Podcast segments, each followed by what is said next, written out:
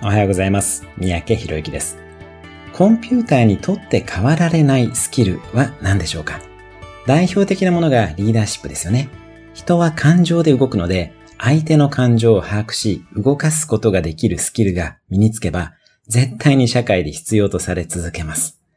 学歴や各種スキルも大事かもしれませんが、弁護士や会計士さんですら人工知能にとって変わられる時代になっています。また、何より、そういう特殊能力を持つ人が自分の仲間になってくれる。一緒に働いてもらえるようなリーダーシップや人格があるのが一番ですよね。リーダーシップを身につけるためにも、どんな場でも、どんな状況でも自分がリーダーだと思い、場に対する責任を持つようにしてみましょう。世界を変えるのはあなたです。今日のおすすめアクションは、自分が憧れるリーダーの伝記をネットか本屋で買ってみるにします。